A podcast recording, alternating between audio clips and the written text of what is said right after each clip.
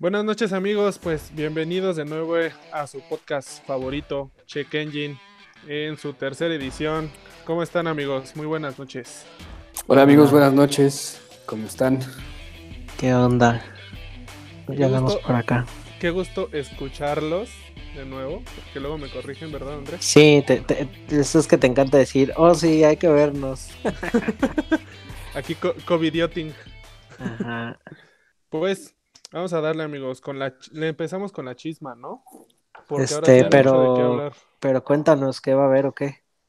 Pues mira, BMW otra vez en la chisma con regresó las siglas TI a su propuesta comercial y parece ser que va a llegar a México.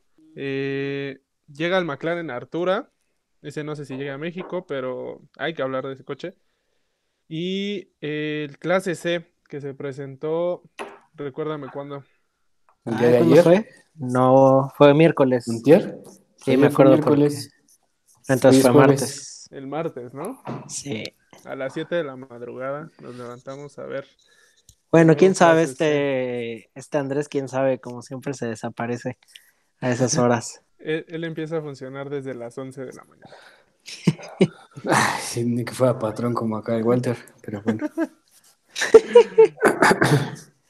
Este, Oye, pero a ver, BMW que tendrá como 20 años que no usaba las siglas TDI. ya tenía rato. Este I, que TI. ahí, por ejemplo, curioso, porque las siglas se supone que significan Touring International. Yo pensé que tenía que ver con algo tipo GTI, como el de Volkswagen. Pero no, creo que GTI. el GTI significa Grand Touring Injection, Ay, güey. algo así. Ah, qué buen inglés. Para que vean. Es- sí estudié. Pero sí, ya tenía rato. La última vez que se vio fue en el E36, por ahí del 2000. Este, que fue un 20 coche bien chistoso, que era como un Serie 3 hatchback. La versión anterior sí me gustaba. Eh, ese sí, era un cochecito como bien diferente, que tenía la cajuela como corta. Es como si viéramos un M2 con la cajuela recortada a la mitad. No sé, es que el M2 sí es como un coupé. No sé, Bueno, un Serie sí 2. era- Un Serie 2 con la cajuela cortita. Exactamente. Que era como, de ahí nacieron las siglas del TI y ahorita lo reviven, pero nada que ver con lo que era en ese entonces. Ahorita llega con lo que es el 128 Ti, que sí llega a llenar un vacío que había en BMW. De repente te ibas de un 118 tres cilindros a un M135 de 306 caballos, que era una grosería, y este viene como a llenar ese, ese Inter. Trae, según datos para México, 245 caballos. Oye, pero se ve bastante bien. Y, en- oye, y en este caso, ¿con qué otros autos del segmento estaría, estaría dándose un tiro? Pues se supone que viene a competir justo con GTI. O sea, porque si tú llegas comparando GTI a lo mejor con algo del segmento premium, en, en Mercedes te encontrabas el A250. Ajá. Digo, es difícil, ¿no? Obviamente, pues por el perfil pensarías luego, luego en el 135, el A45, pero están muy separados. El, Así el es. TI en teoría vendría como, como ahí. O sea, si estás buscando un GTI, pero quieres algo premium, puedes voltear a ver el 128 Ti y no atascarte con un M135. Pues estaría bien pensar, ver qué opinan también los puristas de, de esta nueva salida, ¿no? Porque, a ver, el M135i fue muy criticado porque le quitaron el motor lineal de seis cilindros, la tracción trasera se volvió tracción integral, a pesar de que puedes eh, como mandar potencia para atrás, que nada más entra cuando pues, necesitan no toda la potencia atrás. Y luego tener esta opción de, de TI que compite contra este segmento, nada más dejas la tracción delantera. O sea, siento que está como, o sea, digo, al final las marcas lo que buscan es vender, pero no sé si rompe un poquito con la filosofía que nos tenía acostumbrados BMW. Pues está yendo con tendencia. O sea, al final, a mí lo que me saca de onda es que se supone que la tracción delantera en los coches se empezó a hacer para el tema de los híbridos. Porque ven que, bueno, no sé si han visto el Countryman, que trae el motor eléctrico atrás y el motor de gasolina enfrente. Entonces ahorra espacio, se vuelve un all-four y aparte le mandas todo el torque que te da un motor eléctrico, que generalmente es inmediato y es el que más torque te genera, se lo pasas a las ruedas de atrás, entonces te empuja más. Era como el concepto. Y era la justificación de, ah, pues vamos a hacer tracción delantera. Pero este coche, pues no creo que haya una versión híbrida. O sea, la realidad es que es un... O sea, le entraron a competir en un lugar donde habían dejado un vacío. Ahora, creo que algo que está padre rescatar es el tema de los interiores, ¿no? Tiene muchos detalles, combinaciones de colores, sí se ve definitivamente que va para un segmento pues un poco más juvenil. Mira, ahí por ejemplo, bueno, no sé, es que sí, sí trae muchos detallitos, esos como toques naranjas que tiene alrededor, los detalles del frente. Es como, yo creo que es como el resultado de si agarraras el 1.18 y le metieras pues, chocho, pero sin meterle, ¿no? Porque antes el que como que te llenaba ese vacío era el 1.20. Exacto, que ahorita no lo vemos todavía. No creo Oye, que llegue. Pero está chulo esos detalles, ¿eh? Están esos asientos con esos, bueno, los interiores con los acentos naranja. Es se que todo el acento naranja del TI me gustó. Los rines fueron los que me encantaron. Sí, Además, también. Con la iluminación interior. O sea, siento que el diseño como tal no está mal. Se me hizo curioso que revivieran las siglas TI. Dije, bueno, este, pero no se ve mal el coche. Habrá que ver cómo se maneja. Oye, ¿la fase de adelante es la misma del M Sport? ¿O Fíjate del que M? no, fíjate que parece ser la de atrás sí, pero la de enfrente se ve un poquito, la veo un poquito diferente. Que de hecho, en realidad no vemos ningún signo de M ahí. No, O sea, Sí, no. Eso es, es algo que Gracias por eso también. Oye, sí. Los famosos M Sport, que nada más tienen el, el exterior. Pero bueno, pues Oh. habrá que ver qué, qué sucede con este 128 Ti. Pero fíjate que ahorita que estamos mencionando eso, podría ir justo para un cliente más sobrio, ¿no? O sea, necesito potencia, pero no irme matando a lo loco. O sea, quiero un carro que se vea bien, pero tampoco, o sea, por ejemplo, yo en lo personal, el M Sport lo siento un poco pretencioso, porque aspira a ser de la gama M, pero en potencia se queda corto. Este tiene más potencia que el M, Sport, lo demuestra, pero no al grado de ser como ostentoso de mírenme, soy un M, sino pues el que sabrá que es un TI sabe que es una gama está ahí entre los dos. No sé, ¿qué Pues opinas? creo, creo que creo que más bien llega como una combinación de los dos. O sea, creo que es un coche que el 1.18, por ejemplo, manejarlo en ciudad es muy cómodo. Ese es un- ese es el propósito del 1.18. O sea, si tú lo vienes manejando en ciudad, con la musiquita relax, no le vienes pisando mucho, vienes más como que cuidando la gasolina, o sea, es un poco la idea. El M135 es un coche que trae un perfil completamente diferente. Ese coche es para que le vengas pisando de, ahora sí que de ca- entre cada semáforo, entre tope y tope, venirlo, venirlo pues, calando con todo. Di- di- dile a dile a Andrés, ¿verdad? Pues sí, la verdad, sí. Pues tú, tú lo entenderás como dueño del M135. Y de repente es como un balance entre los dos, o sea, como con el confort de un 1.18, pero un poquito con una probada de lo que te daría un M135. Yo creo que va más enfocado como a quien a lo mejor no se quiere atascar con un M135, pero busca algo que pueda usar de diario. Porque siento que el 1.35 puede ser medio pesado de, de uso cotidiano, por la suspensión, por los rines, por la potencia. Entonces el 1.28 pues es como, pues como si compraras un 330 en vez de un 320, un M340, ¿no? Oye, pregunta, ¿el 1.18 trae el mismo motor pero con una reprogramación que le permite tener más caballos o qué es lo que hace que alcance los 290?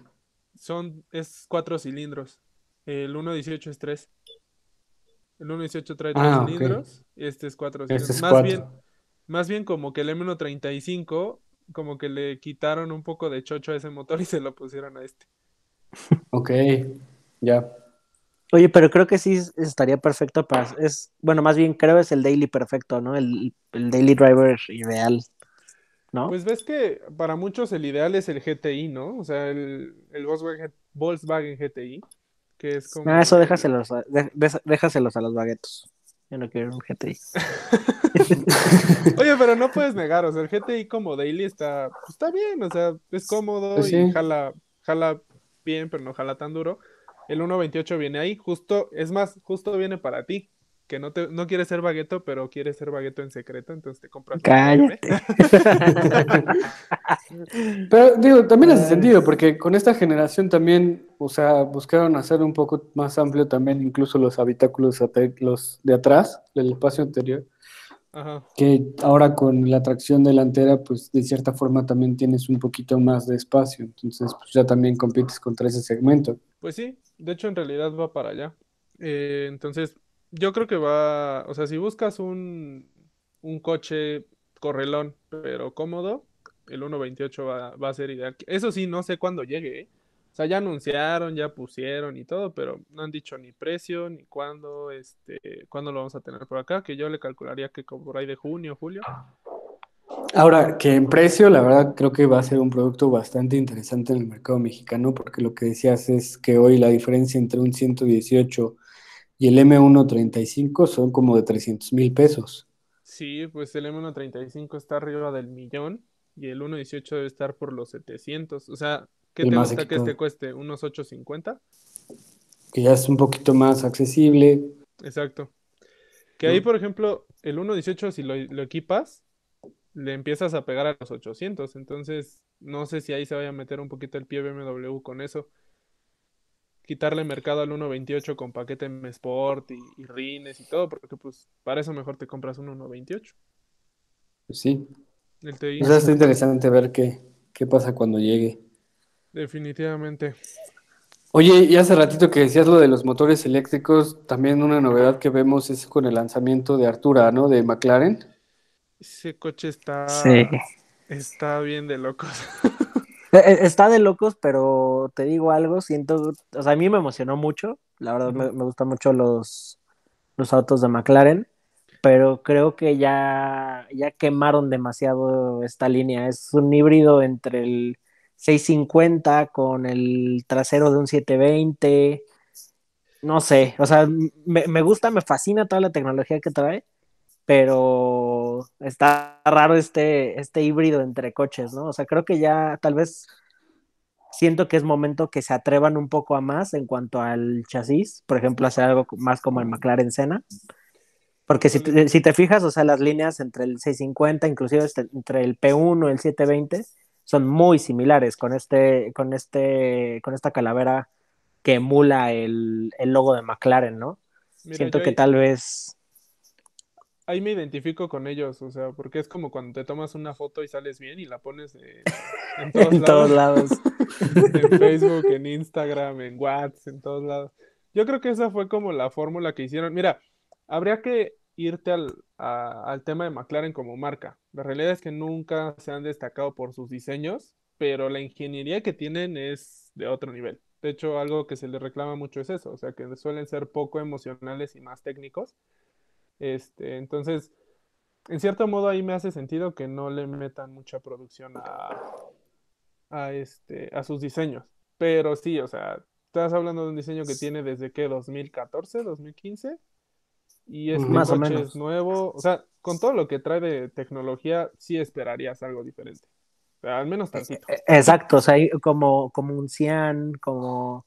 Bueno, no, la Ferrari no, porque la verdad es que, digo, espero que, que José no me escuche, pero creo que, que los últimos Ferraris, la Ferrari, Enzo y los, los FXX, todos son así súper reminiscentes del Enzo, ¿no? Pero, este, no sé, o sea, la verdad me, me gustaría ver algo más extremo, pero justo como dices, la tecnología de McLaren es una chulada. O sea, a mí por eso me emocionó, ¿no? Digo, ya, ya, ya lo, demo- ya lo hemos de ver este, en la calle, o sea, el Speedtail es maravilloso, Ah, el, el P1 pues, es el, el Widowmaker y todo, pero veamos qué tal le va a la altura, ¿no? Pues fíjate que, o sea, creo que ese coche es más como. Mira, no, ni siquiera me imagino quién se compraría la Artura. O sea, precio está a dos, y- bueno, eh, anunciado Sí, para Don- Europa, Don Juaira. 200. Sí. No, Al es, rato va a llegar. ese es el coche de diario de Don Juaira, porque está en 250 mil libras, no es, o sea, Ajá. para terreno superauto no es tanto. Eh, No. si te vas Estaría a un- compitiendo Ajá, contra sí, un huracán, ¿no? ajá. Que de hecho ya vieron que justo de la Artura algo que me llamó la atención fue que no trae reversa. Que está bien loco eso, o sea, porque traes, bueno, tienes tus cambios y todo, pero si lo pones en reversa, lo que hace el coche es cambiar el sentido del motor eléctrico para que vaya al revés. Entonces no hay como tal una reversa que se engrane si no es el mismo motor eléctrico. Ah, eso está cool. Eso está bien loco. Este, pero o sea, por el segmento se me hace raro. O sea, no, no encuentro como al comprador. Creo que es un coche como gadget, ¿sabes? Porque también lo curioso fueron las llantas, las Pirelli, las Cyber Tire de Pirelli. Ya tenemos llantas más inteligentes que nosotros en los coches. No, pues habla por ti, mano. Esa, Pero, ¿qué tienen de inteligente las llantas? Pues fíjate, o sea, no lo, no capto muy bien el concepto, pero aparentemente, bueno, ves que cuan- en la llanta normal, los coches que traen sensor, el sensor Ajá. viene en donde entra el aire, en la, ¿cómo se llama esta cosa? En la válvula. donde- en la válvula, que ahí viene el sensor. Según esto, el sensor, estas llantas traen sensores en toda la llanta y te vienen diciendo, le van transmitiendo información al coche de temperatura, presión, este, cómo van dando la curva, giro, o sea, Oye, pero es- justo ya había unas, este, había unas Michelinas, sí, creo. Son carísimas. Ya no me acuerdo quién las probó, pero ella estaba en aplicación. No me Ya acuerdo. no recuerdo si era es que Michelin, no pero las, no las había escuchado, pero estas, bueno, lo presentaban como novedad. Es de hecho creo que lo más llamativo del coche. Ahora. Este, Sí, digo, no sé, sí me decepcionó el diseño porque creo que tenía para más, pero es como si fuera tu super auto híbrido de entrada, ¿no? Sí, es- siento que, que- ah, ¿sabes de, de cuál tiene mucho, muchos vibes? Del McLaren GT. O sea, Ándale. siento que es este, ese, pero peinado. sí, arreglado. Sí, un poquito más elegante. Qué elegancia Sí. la de Francia. Sí, no. La, la verdad, ojalá y hubieran sacado algo como el Cian, que supongo que pues, fue el, el McLaren Speedtail, que una vez más, pues ese tiene el, el frente del 720 y un- una parte trasera que sí es única, pero el 720 siempre está presente, ¿no? Sí, es que Entonces, pues, es de lo mejor que ha hecho McLaren. O sea, yo creo que el 720 sí, de, el de hecho el tema 720, ajá, la aerodinámica de ese coche es, me atrevo a decir, perfecta. ¿Tú sí te comprabas un 720 por encima a lo mejor de un huracán o algo como por ahí del precio? De- un 765 LT, yo creo. No sé si van con el precio, pero No, Sí, ese no, eh, ¿no? ese está Como el aventador. Ajá. Sí, un, un 765 LT.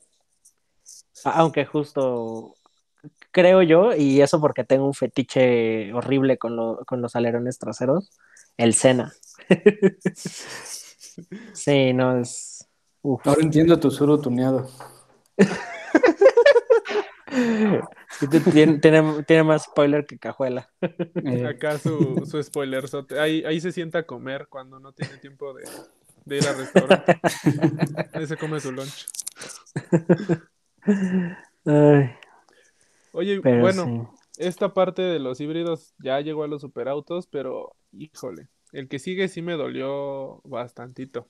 Eh, eh, en- entre que te duele y que te me estás espantando tú que eres fan de BMW. Mira, no, o sea, creo que viene un, una época curiosa en la competencia de BMW contra Mercedes, porque a diferencia de lo que yo pensaría, Mercedes está más enfocada ya en tema eléctrico que BMW. Yo a BMW Ah, lo sí. traía con una superestructura para venir con todos los coches híbridos, eléctricos y todo, y de repente Mercedes dio un salto de abajo hacia arriba en cosa de un año. Y de repente ya tienes un segmento en el que BMW todavía tiene autos super puristas y Mercedes ya dio el salto completo a cortarle a la mitad su V8 a, a un cuatro cilindros de uno de sus coches más icónicos, que es el Eh, C63. Y digo, eso, eso es triste porque la verdad, ya, ya lo hemos de hablar ahorita más adelante, pero es triste que los motores grandes estén yendo, pero en el, digo, específicamente en la, en la versión AMG del C, ¿no?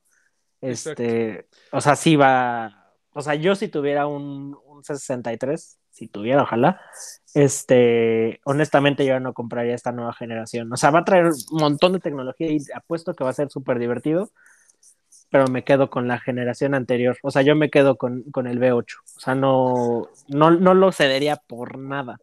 O sea, ese Oye, es- pero a ver, Ajá. aquí voy a jugar un poco como el abogado del diablo.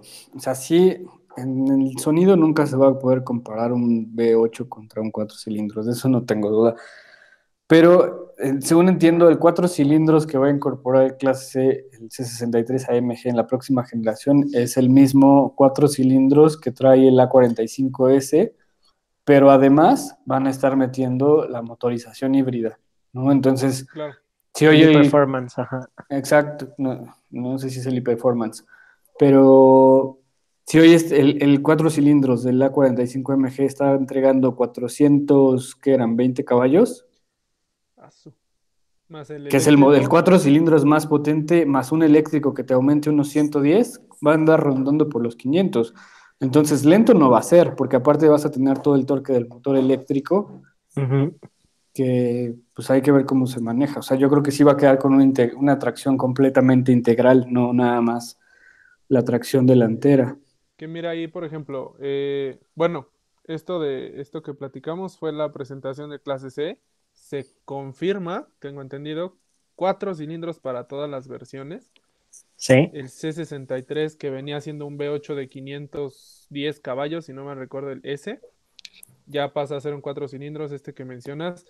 Mira, si llega a los 500, o sea, por ser un cuatro cilindros puede que quede abajo del, del V8, pero pensando en BMW, la competencia que es el M4 Competition, ese trae 510. Sigue siendo el 6 cilindros en línea, tiene un componente mil hybrid, pero nada que ver con lo que va a presentar Mercedes. Ahora, ahí entra esto importante. Este se nota cuando estás en motorsport y cuando no. Y ese sí es regaño para BMW. O sea, BMW dejó de estar en motorsport en muchas competencias importantes y el que Mercedes esté en Fórmula E y esté presente en Fórmula 1, justamente con estos cambios de motores de gasolina con hibridaciones, eh, es lo que te da resultado que se atrevan a meter un cuatro cilindros con un motor eléctrico. O sea, de acuerdo. no creo que, siendo una marca como Mercedes, que lo que es AMG, literal escuchas AMG y, y luego luego es drama. Y era lo que, lo que hemos hablado. O sea, esos coches son súper dramáticos. Hasta me atrevería a decir que es el muscle car, pero europeo. Ahora. Calmado, ¿eh? No, pero, o sea, imagínate el... No creo que haya sido una decisión fácil decir, ah, pues quítale el 8 cilindros de repente y pásalo a 4, no inventes. No, no- no creo que sea fácil y digo, tal vez nosotros como, o sea, nosotros que estamos fuera de la organización, se podría decir que no lo, ve- no lo veíamos venir, pero pues al final es una de las estrategias de, de la marca para prácticamente en los próximos años ser 100% eléctrico, ¿no? Y obviamente pasar de un V8 a un V4 es un paso enorme, ¿no? Y justo con el AMG One que va a llegar y todo, ahí es donde entra el e-performance y todo ese rollo, y ahí es donde realmente siento que va a empezar el brinco al performance eléctrico, ¿no? Que de por sí la EQC, la verdad, tiene unas capacidades brutales para hacer un, SUV, pero, o sea, justo ahorita está topada, ¿no? Para que justo te, te dé el rango y, o sea, mil cosas que traen los eléctricos, pero, o sea, Mercedes creo que sí dio un paso enorme, o sea, con el EQC, con el EQA, que ya también presentó, o sea, ya está como muy, muy adelante y tristemente se ve como ya muy presente todo este tema, no solamente de los híbridos, sino ya también de los eléctricos, ¿no? Sí, no, cada vez más en todas las marcas, pero sí siento que Mercedes dejó atrás por años a todos. O sea, Sí. en Ahora, todo, ¿eh? Puede ser que también como marca digas, no es el momento de estar ahí, ¿no? O sea, un poco lo que también comentaba ahorita Walter, yo no me compraría el coche porque quitaron el 8 cilindros y yo no me voy por uno que suene como un Cupra, aunque traiga el motor eléctrico. A lo mejor PM nos va a dar la sorpresa, pero más adelante, y puede ser que piense que ahorita no es el momento, pasó con el M135 que la gente criticó que se fuera del 6 cilindros al 4 cilindros, y no hicieron eso con, con la serie M3 y M4. O sea, al final respetaron ese lado, digamos, purista de la marca. Voy a seguir con motor 6 cilindros, voy a seguir con, con mis motores twin turbo, en lugar de un motor eléctrico, porque a lo mejor ellos piensan que todavía no es momento para hacer estos cambios tan drásticos. A lo mejor ya después verán si a Mercedes le funciona la fórmula y entonces pues ya me atrevo yo a, mejor meter variantes eléctricas. Pues igual no, sé. no arriesgarte tanto, ¿no? Porque justo es, es a lo que iba al principio. De repente ya va a ser difícil comparar un C63S con un M3, porque piensa, o sea, pensemos en la presentación. El M3 que no llega aquí, el que no es competition, es manual, tracción trasera y es motor a gasolina. O sea, ¿qué, qué quieres más purista que eso? Y uh -huh. ponerlo a competir con un C63 con cuatro cilindros eléctrico y con toda la tecnología, porque seguramente el coche va a volar. O sea, en pista no dudo que se va a dejar atrás a muchos coches, incluso hasta segmentos arriba de ese mismo. Pero ya, ¿qué tanto están en el mismo segmento? O sea, creo que ahí sí sería justo como lo que decíamos hace ratito, el Artura contra el Huracán. Sí, ¿no? Oigan, y ahorita antes de que sigan debrayando con, con performance y autos de pista, hablando un poquito de clase C que anunciaron, anunciaron la versión relax, ¿no? La, la versión para señor. Ah, sí, la de este, muy, muy divertido. Este es, es, un chavo que se llama Zach King, hizo como muy entretenida la presentación. Sí. Este, este chavo, por lo que vi, o sea, la verdad yo no lo conocía, pero por lo que vi, se dedica a hacer como ilusiones ópticas en internet, ¿no? Y la verdad es que la presentación se, me hizo muy divertida, se me hizo muy, muy para la chaviza. este, y la verdad, o sea, estuvo muy cool. Algo que me, o sea, me gustó ya el, el facelift que le hicieron. Y evidentemente, pues ya estamos llegando a, a este punto. Creo que el, el C era el, el único que faltaba. Pero, bueno, el, el, único que faltaba para que Mercedes le hiciera el, el facelift a todos, ¿no? O sea, ya lo tenemos en el A sedán, en el, en el A, en el CL, CLS, CLA. Este, todos estos autos, ya, o sea, ya todos están actualizados en la línea y faltaba el clase C. Que déjame es... decirte que el C se me hizo como un SBB. Sí, o sea, sí, sí, y, y, ju justo a eso iba. El clase C, a diferencia de lo que muchas veces sucedía, o sea, el clase S al final termina siendo así el penthouse que te podría dar Mercedes-Benz, ¿no? Pero ahora no se, o sea, no, no se vieron tímidos en cuanto a la tecnología. O sea, ahorita, pues evidentemente, este, el Hyperscreen nada más va para, las, para los CQ, pero tú ya, o sea, vimos los interiores del clase C y ya es un mini S. O sea, ya inclusive muchas de las asistencias tecnológicas que trae el S, ya las trae el C. Y cosa que pues, antes era, era muy raro que esa tecnología pasaba no sé, dos, tres generaciones y pasaba al C. O sea, ahorita realmente te subes y tienes este, la misma pantalla enorme que tiene el C en, en, del, el, del S, perdón, en medio, que ya lo hace ver como un poquito como un Tesla, pero más lujoso. Este, sí, la, la verdad es que todavía estoy un poquito peleado con, con, ese interior. Ya al rato, pues todos van a ser pura pantalla, pero sí. La verdad bueno. me agrada, me, me, agrada que ya sean como más propositivos, ¿no? que ya el, el, interior ya, o sea, puedes inclusive tener un interior, una versión light del tope de gama que, tiene, que te puede dar Mercedes-Benz, ¿no? Pues no aplicaron la de la F-150 de poner nada más así como que un iPad atrás de, de las molduras.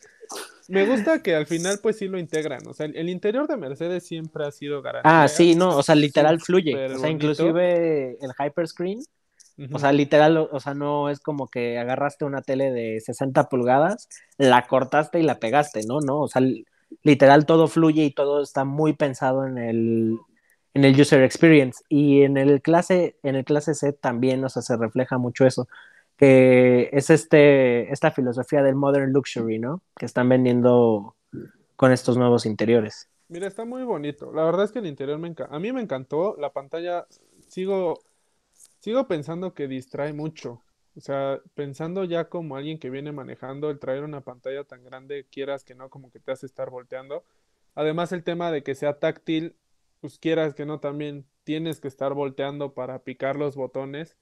Me gusta mucho, en su momento me gustó mucho lo que era el iDrive de BMW, que también adoptó Mazda y, y a su modo lo adoptó también Mercedes, porque no, te, no volteabas a la pantalla y todo lo hacías así, pero bueno, la tendencia es touch.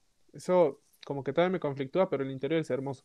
Bueno, sí. que es touch, eh, o sea, sí es touch, pero también puedes, o sea, tienes tal vez no todas las funcionalidades que tienes en la consola principal, pero todo lo controlas con los touchpads que traes en el control, en el control, en el volante. Y justo que tienes un touchpad para, para manejar el, todo lo que viene en el display, bueno, en, en el, en la consola, este, no, en la consola no, en los instrumentos, o sea, tienes un control touch. Y además para controlar todo el sistema de infoentretenimiento tienes otro. Entonces creo que tal vez igual ver cómo se integra, pero la, verdad yo no me acomodo, yo, yo, no me acomodo con las cosas touch, o sea, inclusive he tenido oportunidad de manejar este, el, la última generación de, de, clase C, o sea, antes de esta, de esta última que salió, y sigo sin poder como coordinar el estar moviendo los controles touch y estar manejando y encontrar los menús. Digo, tal vez me tengo que comprar uno y traerlo varios días, pero no se, no se me hace práctico, ¿no? O sea, al menos... Comentó el señor.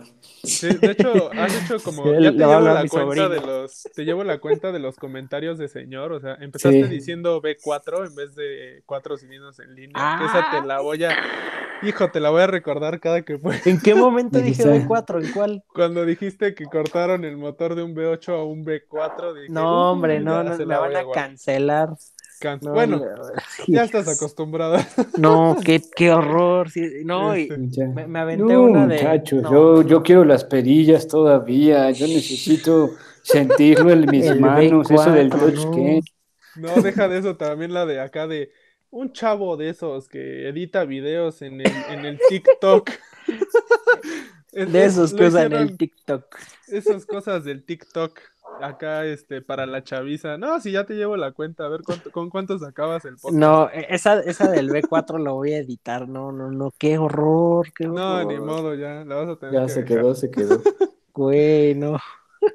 Este, Pero, pero Ahora- bueno, es- está, está muy bonito, me Sí. gustó. Esperemos nos lo presten pronto. Con todo, con toda su, con su B4, ¿no? Con su B4. Oye, ¿sabes qué sería chistoso que sí fuera un B4? Ahí sí, para que veas. Me- No, es, es- Estaría muy chistoso. qué Mira, onda con- ¿Sabes qué? Si no entendí, retomando un poquito esto de que se fue de un clase S a un clase, o sea que es como un S chiquito. El S-Class es como una limusina, ves que es el segmento pues, grande. Eh, entiendes que tenga tracción integral, eh, dirección integral. Para quien Mm. no lo conoce, la dirección integral es que se mueven las cuatro ruedas. Este, en el C, ¿para qué? O sea, no es un coche tan grande como para necesitar esa dirección. O sea, normalmente la dirección integral se la pones a un coche largo para que sea más fácil dar la vuelta. Pero pues, en el C es un sedán, en teoría sedán chico. Pero, por ejemplo, te la compro, pero hoy si tú vas a calles de la Condesa, luego son calles pequeñas y encontrar estacionamiento es un relajo. Y ya un coche sedán, pues Sí, sí, sí, no. más O sea, un, un sedán europeo sí es una hazaña estacionarlo en ese tipo de lugares. Entonces, Pues al final creo que pues, es es bueno. hacer un poquito más cómodo el manejo, ¿no? Exacto. Bueno, igual y también pensando en el cambio de carril a altas velocidades, hacerlo más dinámico, pero bueno, no sé, yo la verdad se me haría un gasto innecesario. Quiero suponer que lo van a traer como equipo adicional, porque si lo ponen de serie el precio se les va a ir hasta el cielo. Pues a ver, eh, ya veremos. Digo, no han soltado precios. Este, pero pues Yo ya. lo que ya- no ya entiendo es por qué dejan tanto espacio en blanco en, la en el tablero. ¿Sí me explicó? O sea, tienes la pantalla muy bien, pero después salen como unas curvas que está en toda la parte del tablero, se ve mucho espacio como en blanco. A diferencia del clase A, que tienes tu pantalla corrida y las líneas del todo el tablero son muy, son muy estilizadas, no hay líneas, no hay bordes gruesos. Y aquí con el tablero sí se ven como muchos espacios que no tienen, parecen no tener sentido, ¿no? En la pantalla del Tesla tú tienes tu pantalla enorme, está padre, pero detrás de la pantalla es puro aire.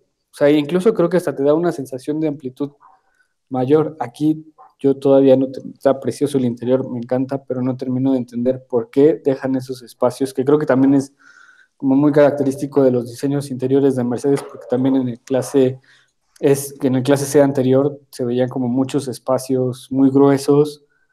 eh, Bueno, que que ahí, o sea, jus- justo ahorita dije, había muchos espacios, yo no lo, yo no lo había notado. Del lado izquierdo de la pantalla está el botón de encendido. ¿A Entonces, poco? no la había visto. Ah, no, pues yo no sé qué han visto qué, ¿no? Pero, pues, o sea, creo que ese espacio, pues, se justifica, ¿no? Además que aquí también algo que tenemos es que no tiene esta pantalla corrida, como por ejemplo la puedes encontrar en GLA. O sea, este es literal casi una copia del interior del clase S.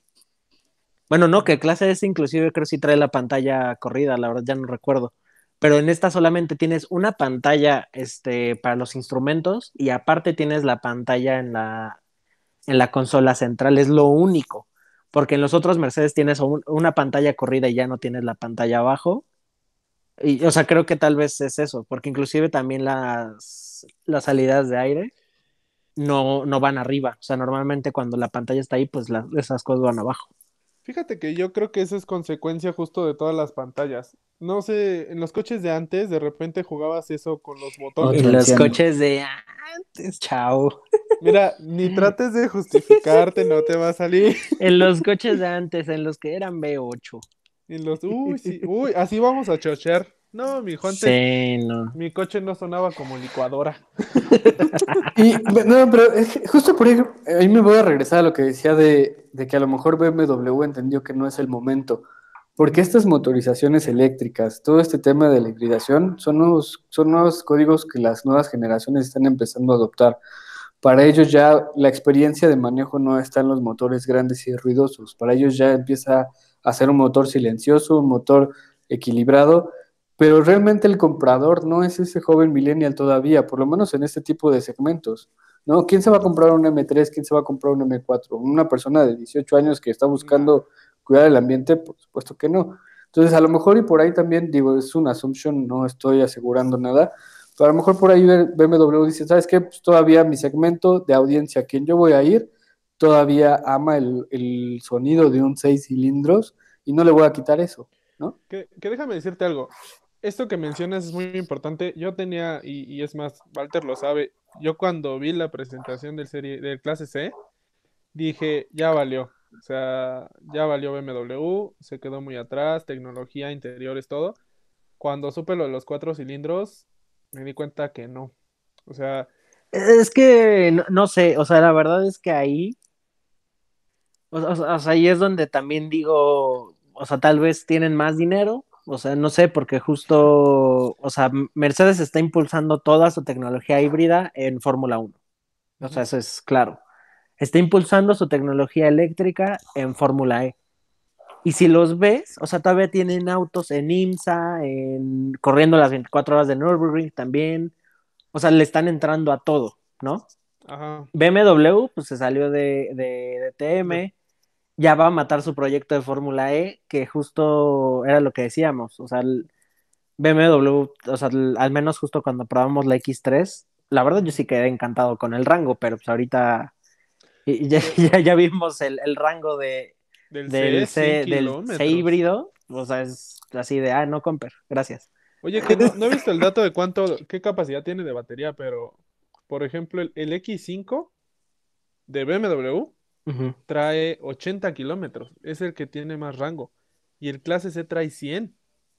Exacto. O sea, habrá que ver la capacidad de, del- del- de la batería, porque la X5 trae 24 kilowatts hora, que es- tardas como 5 horas en cargarla con un cargador normal. En este no sé si vaya a ser el caso, pero 100 kilómetros sí ya, ya son palabras mayores. O sea, para un híbrido enchufable es Sí, prácticamente no. que lo uses todo el día y En- sí, como si fuera vehículo gasolina. eléctrico. Exacto. Sí, Es usar chulo. gasolina. El diseño, y eso no me quiero, no quiero dejar de hablar de clase C sin eso. Algo que sí siempre me ha desesperado es que el clase C de cuatro puertas se ve súper viejito. Mm, No lo puedes negar. no, o sea, creo que justo con este facelift, tristemente ya se parece mucho el clase A, el clase A sedán, el CLA, el CLS y el clase C. O sea, pero todos. Sí, o sea, ya, to- ya todos tienen como esta calaverita así como, ¿cómo decirlo? Como más Como puntiaguda, porque sí. exacto, porque antes era como curva. Y obviamente ahí antes el CLS era así larguísima la curva, igual en clase, en clase S, en el clase A era como más redondito, era como más chiquito, como más robustito, más pegadito. Este, pero ahorita sí ya todos son iguales, o sea, el- son muy parecidos. Pero más allá de eso, no, digo, no sé si te has encontrado con el comentario que te dicen, es que Mercedes siempre se me ha hecho como de señor, como coche de señor. Por supuesto. Y el, por y el tema uno. de... Ahora lo entiendo todo. O sea, pero compara un Serie 3, quita tecnología todo. Compara el exterior del Serie 3 contra el del clase C. Es más, hasta el A4 o el A5. Las Mm, líneas son muy oye. estilizadas en los, en el Audi y en el BM, y en el C siempre se ve como muy tosco, muy bonita, Sí. muy... Sí, sí, sí. Pero no en una forma como de tosco tipo muscle car, sino tosco de... No sé, se ve hasta lento. Tosco de coche de señor V8 de hace 40 años. De tus épocas, Walter. Sí, sí, justo. Que, no sé, o sea, tiene, tiene su, su encanto. Sí, digo, tiene su segmento, pero, pero es algo que sí nunca, nunca he entendido. Siempre les he reclamado. Eso sí, seguro cuando llegue el coupé, me voy a tragar mis palabras. sí, porque no, el coupé va a siempre me pasa. Sí, siempre es, es una chulada el, el coupé. Oigan, y ahorita aprovechando que seguimos hablando de motores, este, ahí tenemos pendiente un tiro, este, de, de prácticamente de los, de los motores y este downsizing que, que está viendo. ¿Cómo lo ven? ¿Es bueno? ¿Es malo? ¿Cuál prefieren ustedes? ¿Cuál les gusta? Ahí viene el abogado del diablo, don Andrés. Ay, sí, ni disque, disque abogado, no aboga, no aboga nada. Ah, el abogado que ¿Por qué tiene no? el- sus seis cilindros este, Sí. en línea ahí parado, pero va a abogar por los motores eléctricos.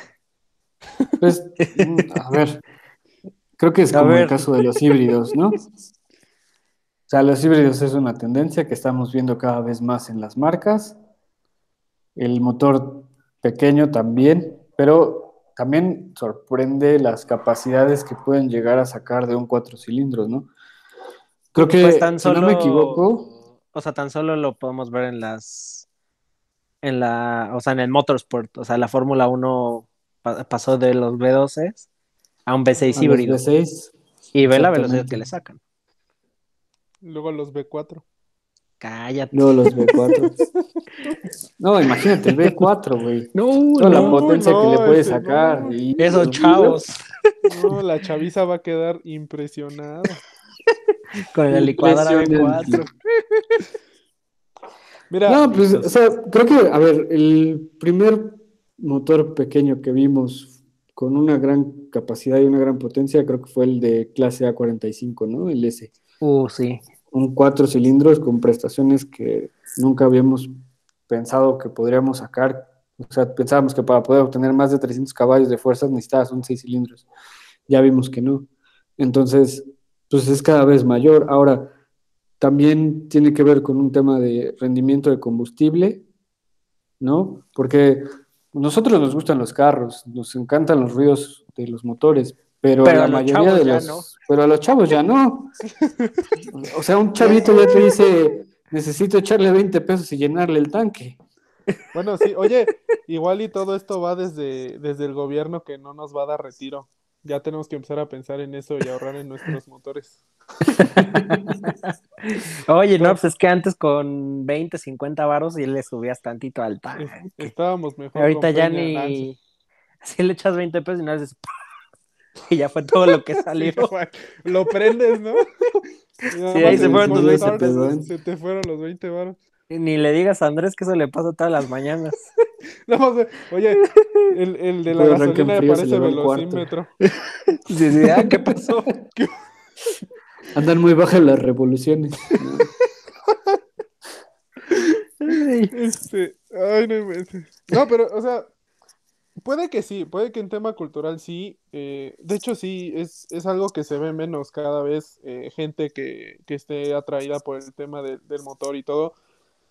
Creo que también una tendencia ha sido que ya no importa tanto el cómo te lleve, sino qué tan rápido te lleve, que es algo que siempre he dicho. Se busca que sea súper rápido y el 0 a 100 y, y- que traiga un chorro de caballos, pero ya no tanto la emoción que te transmite en, ir hacia adelante, que eso es algo que le agradecí eternamente a BMW con el nuevo M3, el manual, que, que todavía se enfocó en eso, como que le valió un poquito si llegaba rápido o no, siempre y cuando te, te emocionara. Este, no sé, yo creo que para coches de uso diario sí, pero ¿por qué te metes con los autos de performance? O sea, esos coches son pues para eso. Corre- para o sea, performance. por utilidad, o sea, si lo vemos del lado de las marcas, es utilidad. O sea, simplemente de un 8 cilindros a un B4, te estás ahorrando la mitad de árboles de leva. Eh, Güey, Te estás eh, cerrando. no, no lo han pensado, se están burlando mucho de mí, pero alguien que no escuche el programa completo y escuché cómo, cómo están diciendo B4 tan seguido, nos van a desacreditar. Sí, Vamos a, sí, hay que sí, hacer sí. una nota, una nota cada, cada Un cierto disclosure. tiempo. Un disclosure. Un disclaimer, señores, ¿cuál disclosure? es que está escuchando música y la- Sí. Sí, ah, la, amigos, música de la chaviza. Sí sabemos que el B4 no existe. Bueno, según yo no existe. Es- Como es por ahí que el otro diciendo pero que le estamos tirando carrilla a Walter. Regrésense para ver cuando dijo que cortaban un B8 en un B4. para que entiendan el bullying que le estamos tirando. retardados Pero- no somos. Gracias. Gracias. Retardado el Sí. B4, gracias. Por lo menos no todos. Güey, no, y yo, y yo diciéndole a Toño que era más inteligente la llanta. ¿Sabe? Por eso lo mencioné. Quedé como estúpida. No, pero a ver, subieron mucho de precio los carros, ¿no? Y eso Sí, pues, no, ya, es los que coches. También no puedes mantener. Y a nivel de producción, de manufactura, hacer un motor más pequeño, pues definitivamente para las marcas va a implicar un ahorro en cualquier sentido. Pero, O sea, pero lo malo es que ellos están ahorrando y ahorita nosotros nos lo están dejando bien caro. Pues sí. O sea, es que al final sí es una por otra, porque pues el desarrollo de motores eléctricos tampoco es barato. Tienes que desarrollar motores eléctricos que se carguen más rápido, que porque obviamente el gran pero que le ponen a los coches completamente eléctricos es se me acaba la pila y luego pasar a exacto, cargar, y, pasar y a cargar también- gas. Exacto, es, es eso y también todas las condiciones que digo, obviamente aún, digo, son distintas, pero por ejemplo un motor de combustión le afecta la, las temperaturas, la altura y todo este rollo, ¿no? A los coches eléctricos lo que les pega durísimo es la temperatura. O sea, que el, el que haga mucho calor, pues ponle, evidentemente van a necesitar más refrigeración. Pero cuando hace frío, la lo- el rendimiento de baterías en general, o sea, hasta de, de un teléfono celular a un Sí. coche es horrible. Porque obviamente la batería es la que, bueno, más bien el frío es el que termina afectando la batería. Entonces muchas veces es justo entre así de, ah, no, pues es que mi auto te da 80 kilómetros de, de, rango, pero realmente tal vez puedes tener 50 porque pues estás a menos 5 grados, ¿no? No sé, yo, yo sí no estoy, o sea, en lo personal sí es algo que no, creo que habría que separar los coches que se van a usar para de diario, ahí sí voy súper de acuerdo con el tema de los híbridos, los eléctricos, todo, pero los coches que se van a usar para, pues para motorsport, para, para la diversión, ahí no sé, o sea, ahí es el que no termino de entender y no termino de aceptar. Yo, la verdad, justo como ya lo escuchamos en el programa, soy viejo y voy a extrañar lo- los, los motores grandes, porque justo son dramáticos, son ruidosos, son... O sea, te hacen voltear, ¿no? Este... Yo aprendí a manejar en un Fairmont B8.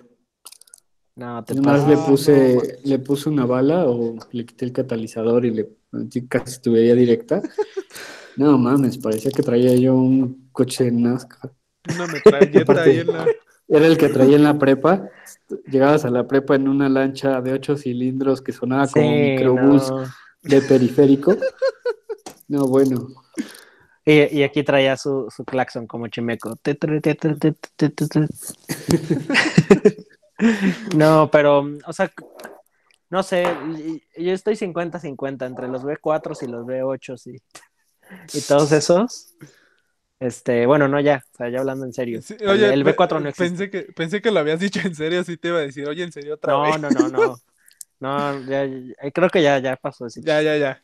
O sea, más bien lo- entre, en- entre motores chicos y los grandes, este, como dices, tal vez un daily driver, sí, o sea, es perfecto, o sea, un clase C. Imagínate, si tu, tu motorcito chiquito de cuatro cilindros, este, tecnología híbrida y, y con 100 kilómetros de, de rango de, de batería, no te pases, o sea, lo puedes cargar cada tercer día, o sea, y eso pensando que en, en la normalidad tengas un trabajo a 20 kilómetros de, lejos de ti, ¿no?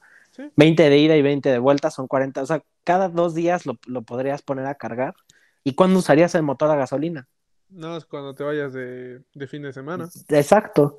Y, y ahí es justo cuando también puedes, este, bueno, más bien cuando entra la tecnología híbrida que lo usas este, en, lo- en el tráfico y ya cuando no hay tráfico pues ya entra el de combustión, ¿no? Este, pero no sé, o sea, no, no estoy peleado con ello, pero creo que sí, o sea, ya va a estar más marcado justo cómo la gente va a tener, bueno, como gente como nosotros que, que les gustan los autos, cómo van a tener un daily driver para economizar tal vez y un auto, un, este, un juguete, ¿no? Pero que el juguete realmente tenga un motor grande, que no te importe si se quema la gasolina cuando lo prendes, este, Que- que porque justo al final, ¿eh? Que los juguetes van a terminar siendo justo coches de, de años anteriores. Exactamente. final vas a tener gente que trae un C300 o un 330e o un este, A4 híbrido, no sé. Eh, los van a traer de diario. pero- Exactamente. Pero ya, pues ahí guardado en el garage, pues una, un Mustang o un M4, no sé. Digo, Un, 60, un C63 con V8. come ocho, ush. Sí. El, ese, ¿cuál fue el que, el que viste en Mercado Libre? Estaba bien bonito. Uy, el, el comprado. C63 era un 2014 y ese estoy seguro que, digo, viendo el color, estoy Naranja. seguro que, que una vez corrí contra él en un track day de Mercedes. Ay. Ajá, porque justo era, era naranja. Luego ya les enseño las fotos, pero sí sucedió, no es choro, no es anécdota, no es anécdota de no pasó, hay fotos, Pixar pero Happen. este, pero bueno, yo la verdad me quedo 50-50 motores chicos y motores grandes. ¿Tú qué onda, Toño? ¿Quién gana?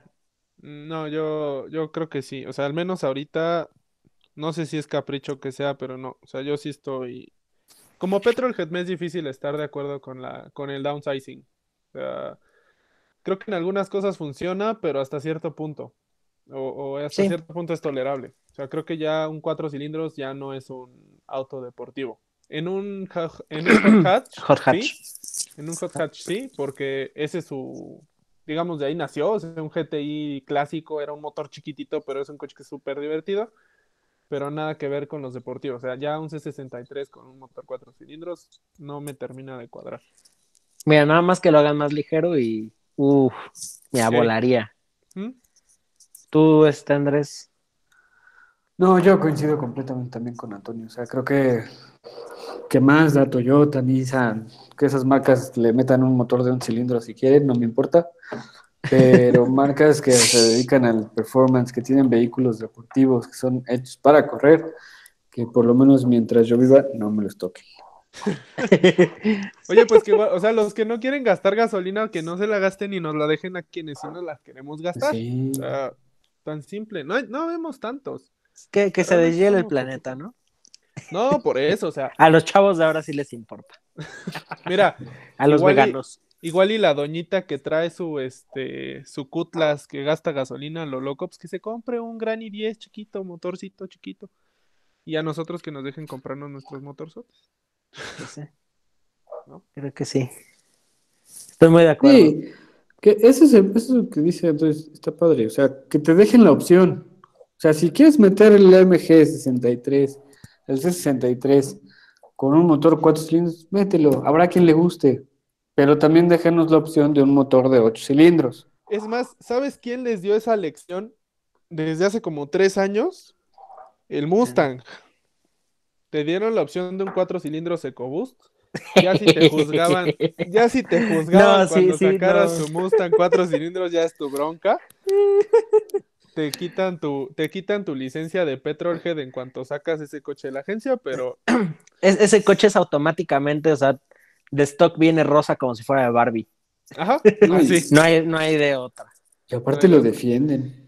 Sí, no, es que, no, no, no. mira, no, no está mal, o sea, los motores son buenos, me queda claro, van a correr un montón. El C63 va a ser una bestia y va a hacer unos super tiempos. Sí. No voy para allá. O sea, esos coches no son para eso, son para disfrutarlos. Y un motor cuatro cilindros no se disfruta. Un Mustang cuatro cilindros no es un Mustang, es un... Por favor, si tienen un Mustang cuatro cilindros, no le metan tubería directa, no le metan escapes, no le metan filtro. Pa- pasen a darnos un follow en este momento, no vuelvan a escuchar este programa, porque como a mí me van a estar recordando mi B4, nosotros les vamos a estar recordando que tienen un Mustang con EcoBoost. No, Es más, pues, te compras un Mustang con EcoBoost es para decir trae un coche bonito. Es más, bien. ¿sabes qué? Es Traes un carro aceptable- bonito. Es más aceptable el V6. El Mustang V6 todavía dices, eh, no te alcanzó para el V8. Sí, exacto, exactamente. Pero te es que ni siquiera es un tema de precios. O sea, la diferencia entre el Mustang EcoBoost y el Mustang V8 Sí, no, es tanta la diferencia. No, y ¿sabes qué? ¿Sabes cuándo sí es, sí es mucha diferencia? Cuando te vas al automático. Pero igual, un Mustang V8 automático, si te vas a comprar un V8 para traerlo en la ciudad y no vas a aguantar el manual, no te lo compres. Así. Ya, ¿para qué Uy. volteas a? Uy, perdón. Bueno, pues ya, último capítulo de Check Engine. Toda la gente sí, nos va a ya estar ca- audiendo. cancelados. Cancelados. Que, que Ya, el motor perdónenme. EcoBoost, que, el, que los B4, ya. Bueno, Estamos pero mira, para que nos mira, mira, mira, vamos a hacer una cosa. Los que no estén de acuerdo con lo que acabamos de decir, ahí está la plataforma de WK Media. Que lo digan, los escuchamos, háganos cambiar de opinión, dinos, ¿sabes qué?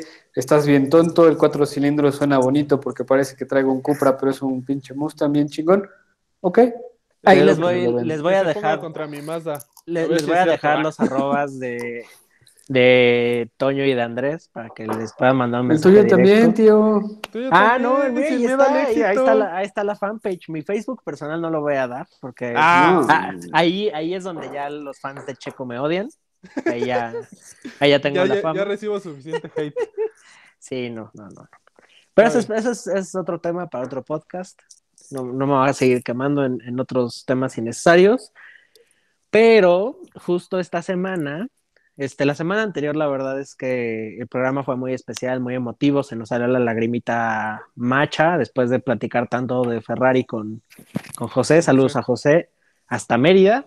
Este, ahorita tu- tuvimos la oportunidad de hablar con dos marcas muy diferentes y que justo nos traen unas alternativas. Ahí este Toño nos puede platicar tantito más y ahí tenemos unos invitados. Sí, pues mira. Oye, pero- eh, bueno. Dime, dime. No. Dinos, tío Andrés. Dígalo. Ay, ay, ay, Dígalo, tío. Este, no, el- eh, ahorita que dijiste, el programa anterior fue muy especial, pero también en el próximo sema- el programa tenemos una sorpresa, doble sorpresa con dos invitados para que también no se pierdan el próximo episodio de Check Engine porque va a estar Chulo, turbo bueno. chulo. Le va a gustar a la chaviza. Oye, mira, que qué chistoso que cerramos con el tema del Mustang, porque justamente una de las marcas, eh, vamos a retomar algo que empezamos en el primer episodio en Cold Start, este, que era la parte de cómo comprar ahorita durante la pandemia. Eh, visitamos ahora otras dos marcas. Si se dieron cuenta, en su momento era Cupra y Audi. Ahorita tuvimos oportunidad de hablar con Ford y BMW. Van a decir Ford, ¿cómo figura aquí? Bueno, pues Y ya no nos van a querer prestar ni el, ni el Mustang con EcoBoost. decir, Mira, que ¿mi me presten el Mustang V8. qué? Ya no Bueno, van a pero- querer prestar nada. Mira, qué bueno que cerramos con Gracias. eso porque Ford no teníamos pensado platicar con Ford, siendo honestos, pero después de platicar con este la gerente de ventas de Ford Condesa, Ford, sí, Ford Alden. Condesa, Ford Alden Condesa, Janet Sousa, que es una de nuestras invitadas, este nos comentó sobre los planes que tiene Ford a futuro. Planean quedarse, de hecho no sabía, sinceramente me desconecté tanto de la marca que no me enteré que lo que es Figo, Fusion, eh, Focus, empezaron a desaparecer, también ya no. Ya no, Fiesta también ya no está, se van a centrar en segmentos eh, de alta gama, como lo es la nueva Bronco, justamente el, el Mustang, que ese no se va a ir de Ford, afortunadamente. Este, bueno, esperemos que se vaya el EcoBoost, pero al menos el V8 que lo sigan dejando. Ya, ya cállate, Ya, ya, ya, no ya, lo perdón, digas. Ya, ya, verdad. Que sí lo odio mucho. Eh, bueno, y obviamente su segmento de, de, F-150 que se acaba de presentar también la Raptor hace un par de semanas. Entonces, este, pues Janet Sousa viene a, a, platicar con nosotros sobre, sobre Ford y sobre estas alternativas. Hola Antonio, muchas gracias por el tiempo. Gracias a ti. Oye, pues platícame un poquito, ¿para ti qué representa Ford? Ford representa la marca más antigua de autos en el mercado.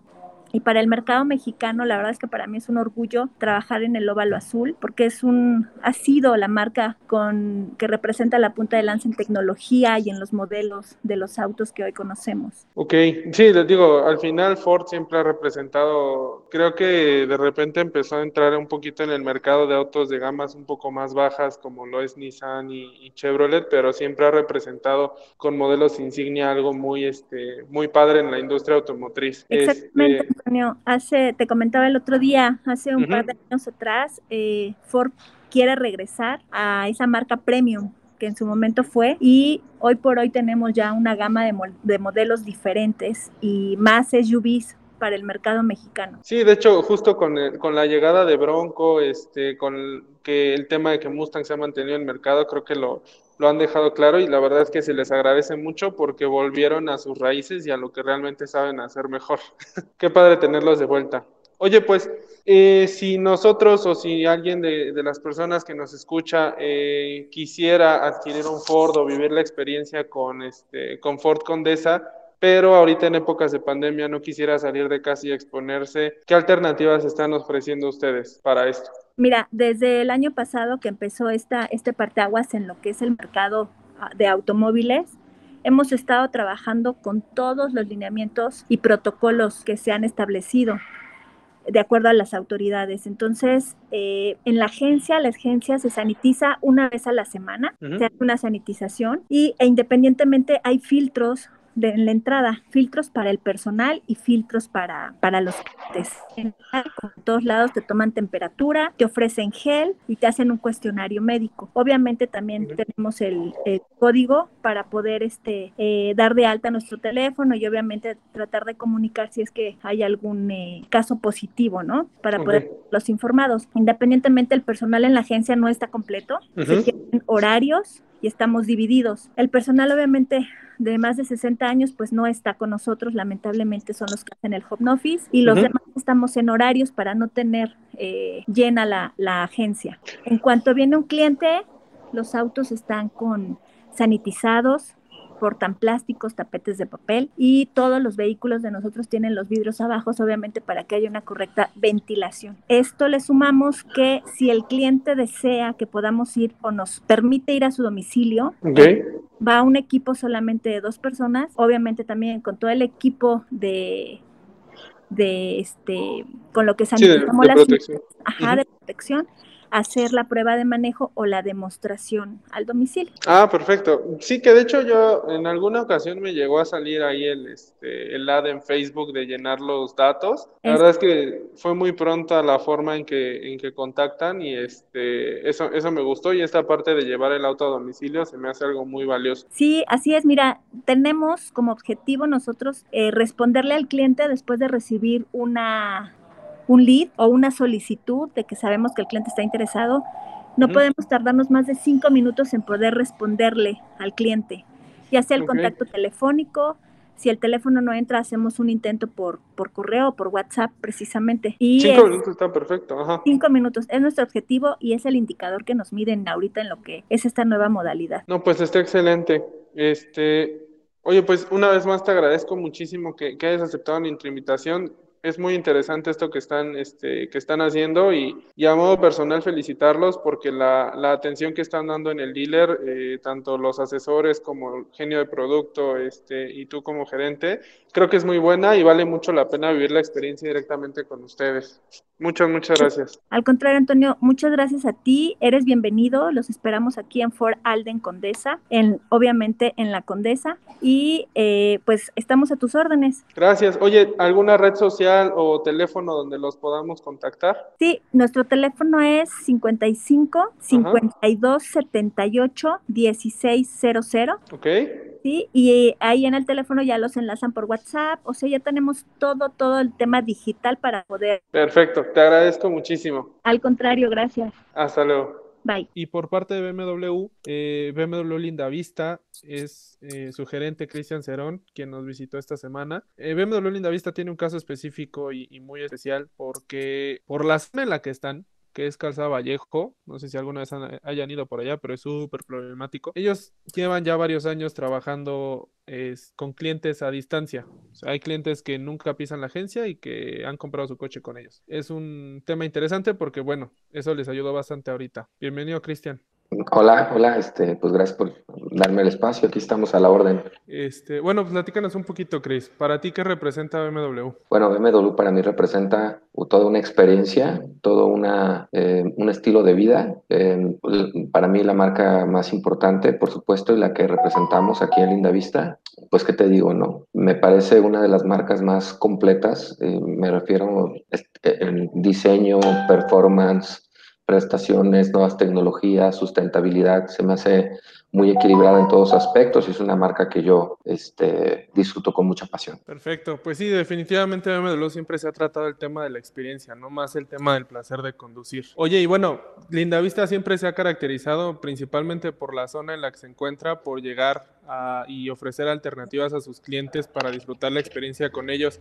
Pero ahorita con el tema de la pandemia, eh, ¿qué alternativas están ofreciendo a la gente para vivir la experiencia de Lindavista al comprar un BMW? Claro, este, como bien comentas tú, nosotros estamos en una zona un poco complicada, no es la zona mm, de mejor posicionamiento, ¿no? De mejor posición a nivel, a nivel zona metropolitana. Entonces nosotros desde hace ya años trabajamos con una filosofía de nosotros ir, ¿no? A, a nuestros clientes, porque me parece fundamental no limitarnos a solo esperar a que nos visiten en el concesionario. Y pues ahora con el tema de tantos cambios que hemos tenido por efecto de la pandemia, estas herramientas pues ya nos daban un paso un poquito adelante, un pasito, un avance. No era algo tan nuevo para nosotros el salir a buscar. Ahora, eh, obligados por esta situación y con herramientas pues digitales, eh, a distancia, llamadas, presentaciones virtuales, pues eh, tratamos de tener un acercamiento con el cliente para que la experiencia la siga viviendo, aunque no sea aquí en el dealer, que pueda ser en su oficina, en su casa o donde ellos nos digan. Está excelente, justo forma parte de esta experiencia premium. Pues Así muchísimas es. gracias por estar con nosotros. Eh, vamos a dejar las redes al final del programa de Lindavista para que contacten y pues si quieren un BMW se acerquen con los verdaderos expertos.